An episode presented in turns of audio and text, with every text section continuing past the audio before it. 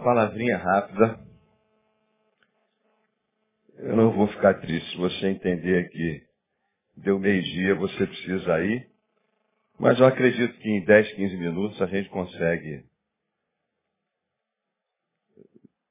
uma reflexão. Gênesis capítulo 1, versículo 31 diz assim, ó. E Deus viu que tudo quanto fizera era muito bom. Você pode repetir? Muito bom? Muito bom. E foram-se à tarde e amanhã, o sexto dia. Vou repetir. E Deus viu, contemplou, viu, que tudo quanto fizera era, de novo, muito bom. E foram-se à tarde e amanhã, o sexto dia. Sabe quando eu leio isso daqui? Eu, é tanta coisa que vem na minha cabeça. E eu fiquei pensando o que, que eu poderia pregar numa manhã como essa. E eu fico vendo, por exemplo, o pastor Neil fala muito, nós estamos na época das, das coisas que são belas, né? No mundo da estética. Eu me lembro de uma menina que cada domingo que ela vinha na igreja, o cabelo dela estava de uma cor. Porque a pessoa se olha no espelho e não está bom, aí muda. Não está bom, hoje pode mudar. Muda. O cabelo está curto, faz ele ficar longo em 30 segundos. Não chega a isso. Está longo, faz ele ficar curto. E tudo muda muito rápido. Porque as pessoas elas estão se olhando no espelho e elas estão dizendo diferente daquilo que Deus disse. Deus olha para você, eu espero, e diz assim, muito bom. Lá está o meu filho. Aí diga o seu nome. Muito bom. Eu fiz. Aí você olha para o espelho e não está bom. E a pergunta é, nesse mundo do que Deus diz que está muito bom, e você que diz que não está muito bom, entenda, é, o que que não está bom na sua vida? O que que não vai bem? Geralmente a gente pergunta, né? Bom dia, tudo bem? Você diz, tudo bem. E muitas vezes não está bem, mas você não tem.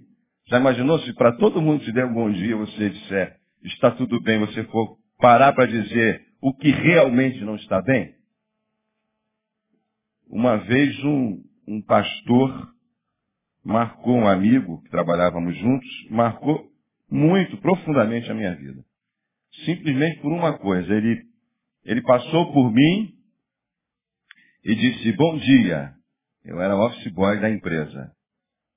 Eu disse, bom dia. Vai tudo bem? Eu digo, vai tudo bem. Aí ele parou mais uma vez, olhou para mim e disse, vai tudo bem mesmo?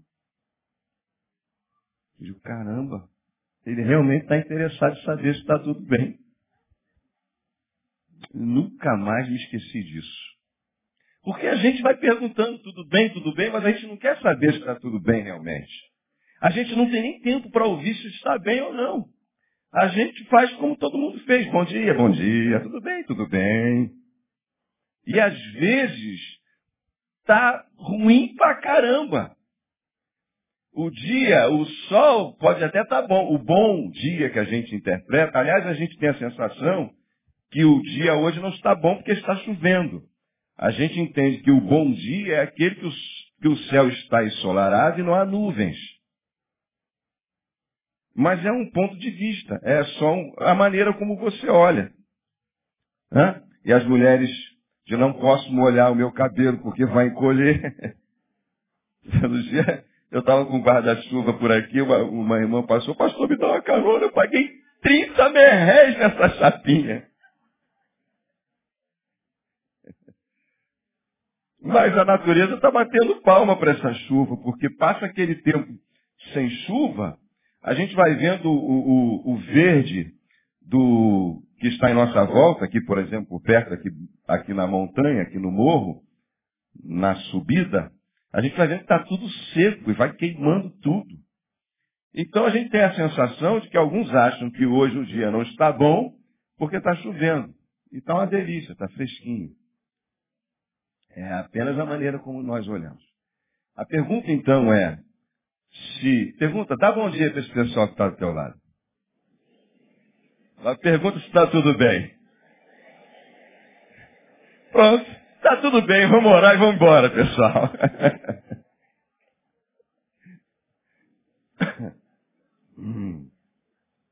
Ai, ai. Então Deus olhou e viu que estava tudo bem.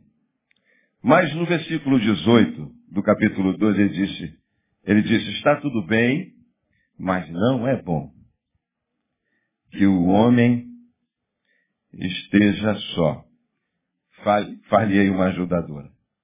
Estava tudo bem, mas ah, só uma coisa não estava bem. Então Deus fez a mulher. Então a mulher tem um papel importante para resolver as coisas que não estão, não estão bem. Olha só que tarefa que as mulheres têm. Deus criou com isso, ao meu ver, ele criou, ele criou a, a incompletude e a completude.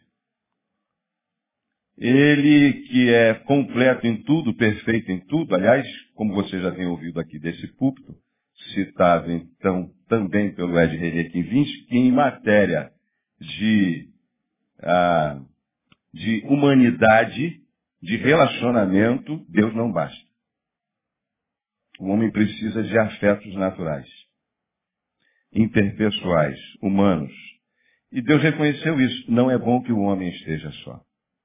Aliás, provérbios, há um provérbio que diz assim, quem se isola, insurge-se contra a verdadeira sabedoria. Não é bom que o homem esteja só. E isso ah, vai além do relacionamento conjugal, vai além, acredito eu, homem e mulher embora ainda assim esteja o texto tratando disso. É, quem se isola, isso quer dizer que muitas vezes você está sozinho por uma opção sua. Você se recolheu, você fechou o seu coração. E muitas vezes, por causa das desilusões e as decepções, ah, quantas vezes a gente vai olhando, vai olhando e vendo e ouvindo as pessoas dizerem que o melhor amigo do homem realmente é o cachorro. Porque os seres humanos estão estão decepcionando a gente. A gente já não consegue mais acreditar em ninguém. A gente não consegue mais acreditar na humanidade do ser humano, redundantemente falando. Então, a pergunta é, o que não está bom na sua vida? O que não está bom? Se Deus disse está tudo bem. Então, aproveitando bem esse nosso, pouco tempo que a gente tem, o que mais me impressiona tantas coisas na criação, nesse ato de salvação, é que Deus, Deus não ficou lá em cima, olhando para a gente, dizendo assim, eu fiz tudo bem, vocês é que estão fazendo tudo errado. Deus em Cristo veio para experimentar a nossa humanidade. Aliás, é bem verdade que se alguma coisa não vai bem em sua vida, o problema de quem é? É geralmente seu. Mesmo que fatores externos alheios à sua vontade tenham acometido sobre você. Se alguma coisa não vai bem, o problema é seu. Agora, como você vai resolver esse problema é a postura também que deve ser sua. Então Deus não ficou lá de cima e disse, é, tudo que eu fiz é muito bom mesmo. Está tudo pronto, agora vocês se virem. Não. Ele, em Cristo, ele não veio simplesmente levar você para a eternidade e pronto.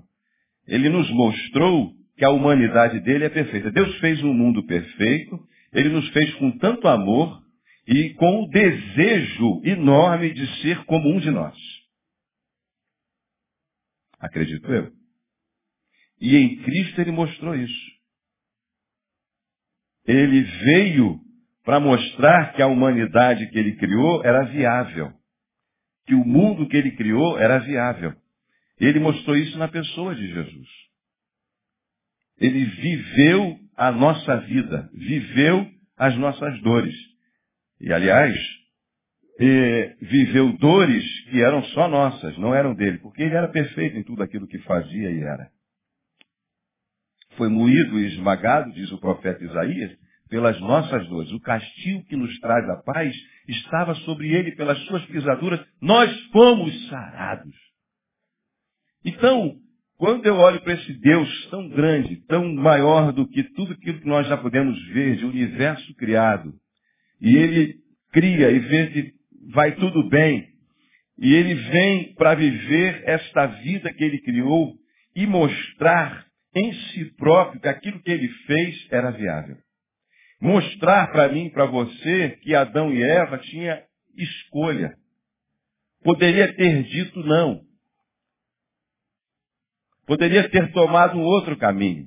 Porque ele foi tentado exatamente como Adão e Eva foram, como eu e você. A palavra diz que ele em tudo foi tentado. Em tudo foi testado, em todas as necessidades e carências que eu e você podemos, podemos também sentir.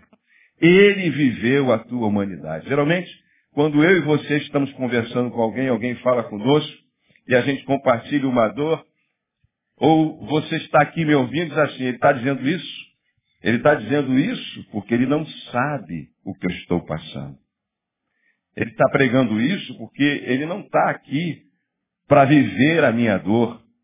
É, ele não perdeu um filho, por exemplo, eu tenho três. Ele não sabe o que é perder um filho.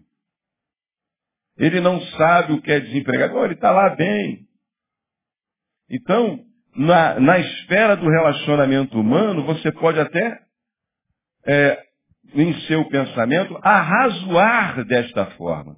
Mas com Deus você não pode. Ele tirou de você esse direito. Porque se você olhar para Jesus e dizer assim, ele não sabe, se você disser para Deus, o Senhor não sabe como é viver nesse corpo e estar tá dentro desse planeta, ele vai dizer, eu sei. Eu estive aí. Eu pisei no mesmo solo que vocês pisaram. Eu senti a mesma coisa que vocês sentiram. Eu fui traído como vocês foram traídos. Eu fui esmagado como vocês são esmagados. Eu enfermei como vocês enfermaram. Eu vivi e eu venci. Então João diz que a, a, a, fé que vence o mundo é essa fé no Filho unigênito de Deus.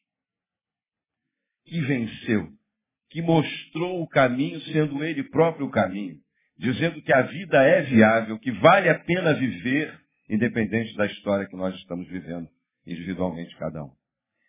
Então talvez realmente eu não saiba, eu não sei o que é estar no lugar do, do seu Eu tenho os meus sofrimentos, eu tenho as minhas dores, eu tenho as, a minha história, você tem a sua. Mas todos estamos diante de um Deus que sabe exatamente o que você está passando. Não porque ele está lá em cima olhando para você, mas porque ele desceu e subiu para você poder subir também. Então, quando Deus diz, e ele diz, e viu Deus, e tudo era muito bom. Ele sabia o que estava dizendo. Ele sabia o que estava fazendo. Sabe, ah, nós estamos desse jeito por causa das nossas decisões. Nossas decisões são, na sua maioria das vezes, completamente equivocadas. Boa parte do sofrimento que nós passamos são fruto das nossas próprias ações, decisões, pensamentos, sentimentos. Nós somos os geradores de grande parte, na maioria das vezes, dos sofrimentos. Se não nós individualmente, nós como raça humana caída, afastada do Senhor. Só há uma solução para isso. Só há uma solução para isso. Arrependimento e fé. A palavra de Deus diz que até a natureza aguarda o dia da redenção. Porque toda a natureza caiu, toda a humanidade caiu. Em Cristo, Deus resolveu esse problema. Por isso que nós precisamos de Cristo. Nós precisamos do Senhor. Nós precisamos ter fé. De alguma maneira nos encontrarmos com Ele.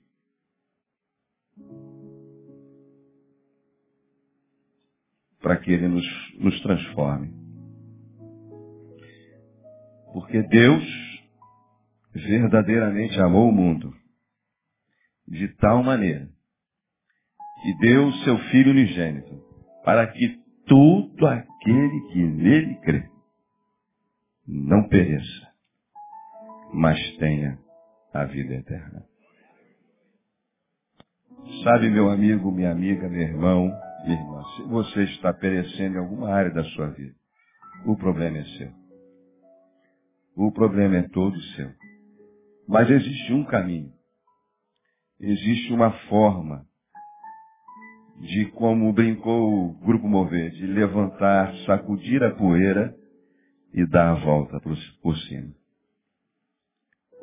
Essa fórmula está em Jesus, que é o Deus, o Emanuel, Deus conosco, que se fez carne. E habitou entre nós, e diz a Bíblia, vimos a sua glória como a glória do Pai. Existe essa forma de você resolver o seu problema. E você pode fazer isso em qualquer momento da sua vida e da sua existência.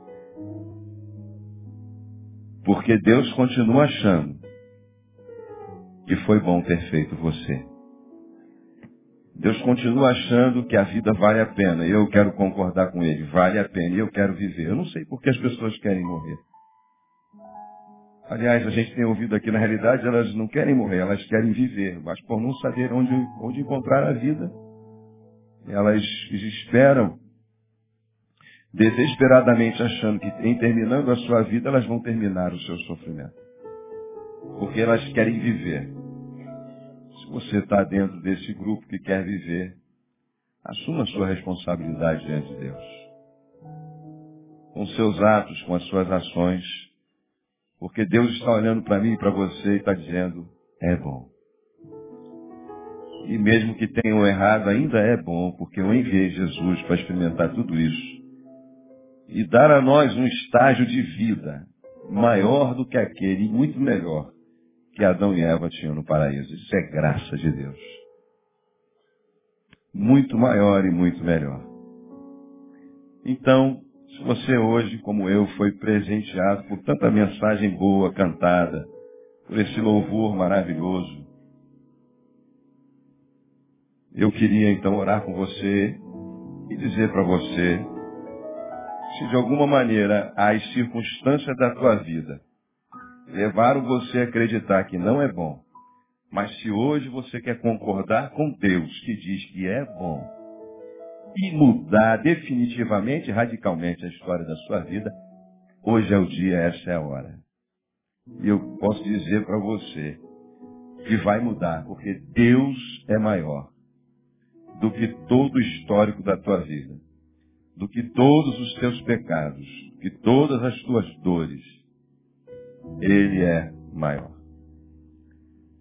Se você então está pronto a concordar com Deus, você que entrou aqui nessa manhã achando que a vida não vale a pena, à luz do teu sofrimento, quem sabe pensando que o dia ruim é aquele que está nublado, porque é assim que você sente na sua vida. Mas você quer usar a sua fé para mudar a história da tua vida hoje.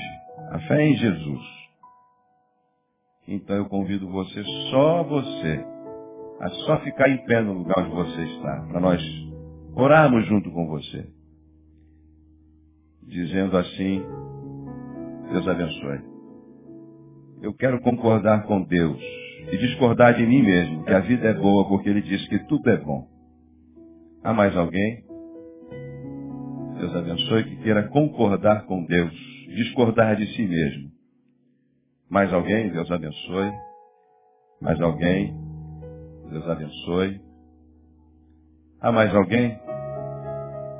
Eu quero concordar com Deus e discordar de mim mesmo e dizer, a vida é boa. Eu quero viver essa vida que Deus tem para mim. Quero descobrir a beleza dessa vida. Há mais alguém?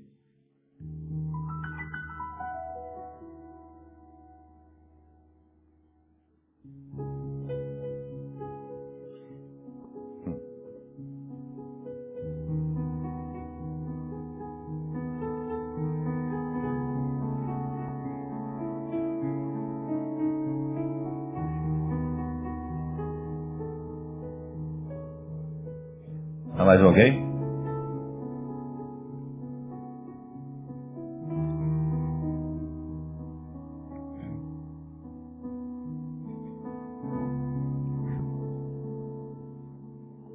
Agora você que está junto dessa pessoa, fique do lado dessa pessoa para a gente orar junto, para ela sentir. Porque a palavra diz, não é bom que esteja só. Quem se isola insurge-se contra a verdadeira sabedoria. Fique junto dessa pessoa. Você se desloca do banco, por favor, para a gente orar por ela. Seja um canal da bênção de Deus para a vida desse, dessa pessoa.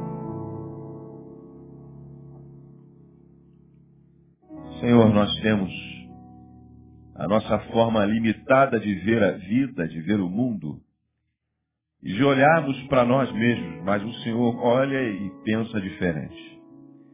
O Senhor olha e o Senhor olha e diz, é bom. Nós que dissemos que não está bom, mas o Senhor está dizendo, é bom. É bom. E o Senhor mostrou isso em Jesus, que é bom a vida, a despeito de toda dor e sofrimento. É verdade, Senhor, que o Senhor vai enxugar dos nossos olhos toda lágrima e trará um consolo final sobre as nossas almas. Nós estamos entre aqueles que concordam com o Senhor, que é bom. Não estamos mais olhando simplesmente para o nosso sofrimento. Queremos aprender com Jesus, que disse, aprendei de mim, que sou manso e humilde de coração, e encontrareis descanso para as vossas almas. Que essas almas estejam descansando nos braços de Jesus. Eles estejam olhando para o Senhor, que é o autor e consumador da fé. Conduz, Pai, estas vidas em pastos verdejantes, águas tranquilas, refrigera a alma, guia pelas veredas da justiça por amor do teu nome. Unge com a cabeça com óleo quando estiverem na presença dos inimigos, cálice transbordante seja a vida para eles, e que eles possam dizer, como Jesus que venceu a morte, estarei na casa do Senhor por longos dias. Abençoa esses irmãos que concordam com a tua palavra, que diz, é bom e como é bom, Senhor. Somos hoje abençoados pelo Senhor. Abençoamos esses irmãos. Abençoamos a vida. Este dia que o Senhor nos deu. Muito obrigado. Se bem dizemos, em nome de Jesus. Amém e amém.